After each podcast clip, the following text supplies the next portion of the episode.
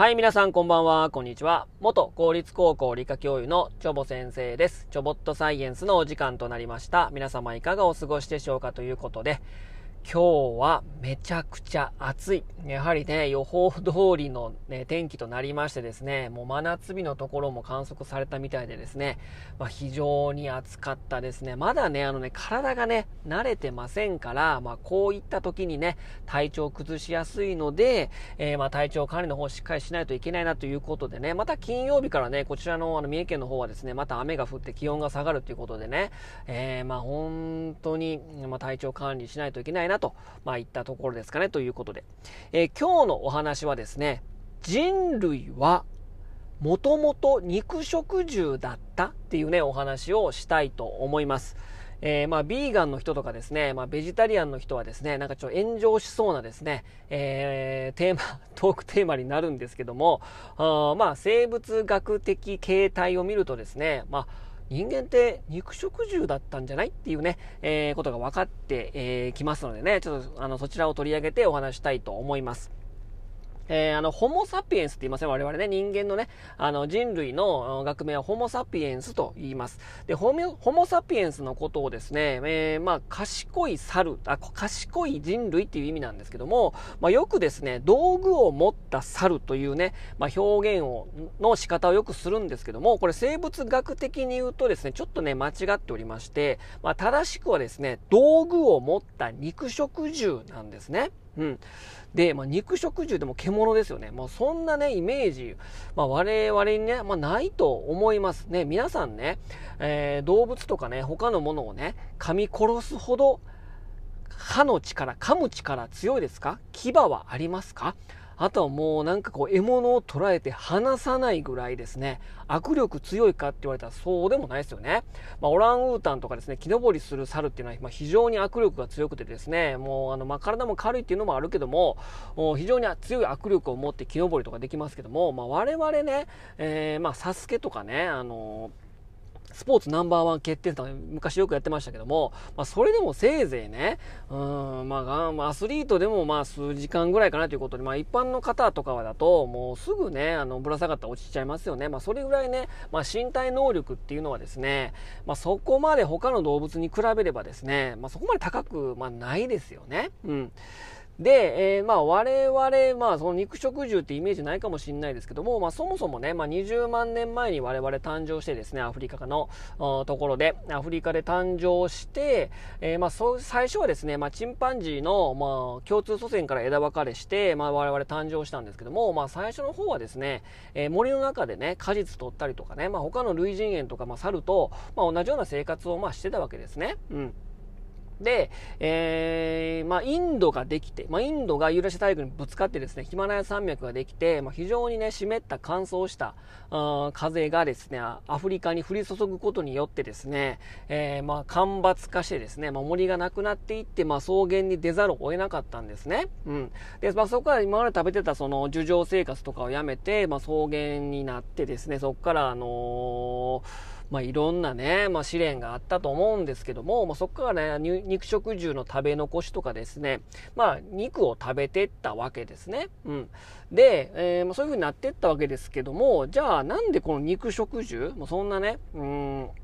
えー、噛み、噛み殺せないし、握力が強いわけでもないのになんでこう肉食獣って評されるかっていうとですね、まあそれはですね、知能を持って、まあ道具を使うことができたっていうことと、まあ火を使うことができたっていうところがですね、えー、まあ狩りをしたということですね。まあ共同生活をすることによって狩りをしてですね、まあ肉食獣を捉えることがなったと、まあいうことがですね、まあ言えるわけなんですね。じゃあそこ、まあそういったね、まあ狩猟採集時代があって、ってですね、で、まあ農耕生活になってってですね、まあ今ね、その主食って言われると、まあお米とか小麦とかね、まあ穀物は挙げられるんですけども、その農耕が始まったのはせいぜい1万年前ぐらいなんですよ。まあそこ、まあそっからですね、まあ主食というものがですね、まあ農業っていうものをして自分で栽培してま、穀物っていうもの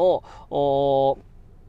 え、栽培することができるようになったから、なんかこう、装飾というかね、まあ、穀物食べるようになったってイメージあるかもしれないし、まあ、今の現代社会ね、まあ、我々主食お米ですから、まあ、パンの方もいらっしゃるかと思いますけども、まあ、穀物食べてるからね、まあ、肉食獣って言われてもね、まあ、確かに、まあ、肉は食べるけど、肉食獣なみたいなね、まあ感じだと思うんですけども、まあここでですね、まあ肉食獣だった、まあに昔からね、狩猟採集生活をしてたっていうのは分かってると思うけども、この生物学的形態を見てもですね、やっぱ肉食獣だったよっていうですね、まあ裏付けが、まあエビデンスがあるわけなんですね。それ何かっていうとですね、えー、腸、腸の長さをですね、他の動物と比べてみるとですね、あ、やっぱり肉食獣なんじゃない？っていうのがね、まあ、わかるわけなんですよ。うん。で、えー、草食動物ね、牛とか馬とかいうのはですね、まあ、草しか食べないですよね。で、草しか食べてないのに、大丈夫な？みたいな。お肉食べやんでもええの？みたいなね。まあ雑食性の我々からとってみればそう思うかもしれないですけども、まあ、一応ね、草とかにもね、食べてる草にもね、タンパク質は含まれてるし、まあタンパク源っていうのはあるんだけども、非常にタンパク源少ないし、栄養分も少ないんですよ。なので、腸をめちゃくちゃ長くして、そこにね、あの微生物とか、まあいっぱい住まわせて発酵素みたいなのを作ってですね、余すことなく、えー、草のタンパク源を取り入れるために腸が長くていっぱい微生物をね、腸内細菌を飼ってるんですよ。だから、めちゃくちゃ腸が長いんですよ。まあ、体調比にしてですね、えー、大体体調の20倍、15倍から20倍ぐらいの大きさ、長さの腸を持ってるんですね。草食動物っていうのはね。まあ、そもそも栄養分が少ないし、それを余すことなくタンパク源を取り入れようと思うと、そこまで腸が長くないとダメだと、まあ、いうことなんですね。で、まあ、我々人間なんですよ。まあ、あのー、ね、理科の授業とかで、まあ、腸を取り出すとですね、まあ、6メートルぐらいみたいなね、こんな体の中にそんな長いの入ってんのかとかね、まあ、思うかもしれませんし、なんか全部こう取り出して広げると、テニスコート4分、4分の3ぐらいになるみたいなね、表面積も非常に広いみたいなことを言われるかもしんないけども、体調比で見るとですね、えー、我々の腸っていうのはだいたい4倍から5倍ぐらいしかないんですね。で、これをですね、肉食獣、ライオンとかに当てはめてみるとですね、えー、ライオンはですね、だいたい体長の4倍ぐらいなんですね。なので、我々は体長比で見ても肉食獣と同じぐらい腸の長さが短いっていうことなんですよ。っていうことは、そもそも我々は肉食で肉食獣で肉を食べてきたっていう歴史があるからこそ、そういった腸の長さが短くて済むんですよね。なので、肉食食べて肉食べてですね、なので、もう、草とかに比べれば非常にタンパク源は多いですから、だから食べてすぐ吸収できるから、そんなあの、草食動物みたいに長い腸をして余すことなく吸収しなくても、もうダイレクトで豊富のタンパク源を得ることができるから、肉食べると。だから腸の長さはそこまで長くなくてもいいよっていうことで、えー、形態的に見ると、肉食獣と同じぐらいの体長比の腸の長さで済んでいるってことなので、もともとはもう肉食獣、肉食べてたよということがですね、えー、形態的に見ても証明できると、まあ、いうことなんですね。うん。で、まあ、ちょっとね、こう発展的な感じになるんですけども、我々ね、他のチンパンジーとかオランウータンとかゴリラに比べれば、小腸はですね、えー、長いんだけど、大腸は短いんですよ。これなんでかっていうと、これはまだそんなはっきりした決断出てないんだけど、まあ、濃厚生活することによって、まあ、植物、穀物も食べるから、まあ、穀物っていうのはですね、えー、まあ、小腸で主に吸収するので、えー、なのなので、他の、あの、猿とかに比べれば、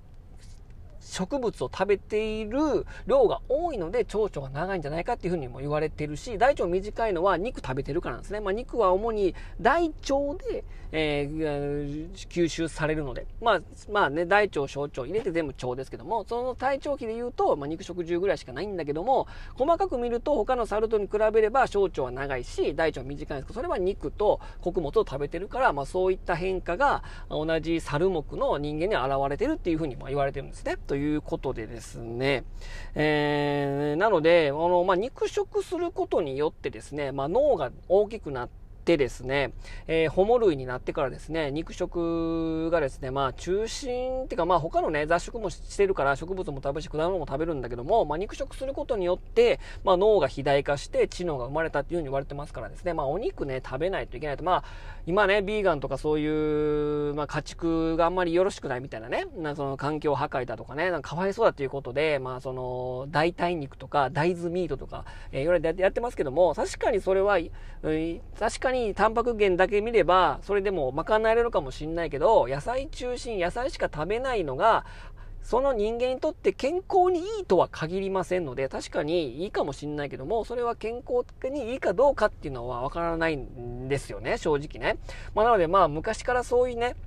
狩猟採集生活で道具を使って肉を食べてたので、やはりある程度肉を食べないとですね、我々っていうね、我々の体っていうのはですね、まあ肉食獣っていうことに言われてるから、まあ肉食べないといけないのかなと、まあいうことでございますね。まそれによって脳発達しましたからね、ある程度。うん。ま肉食べないとですね、ま脳の成長にはですね、多価不応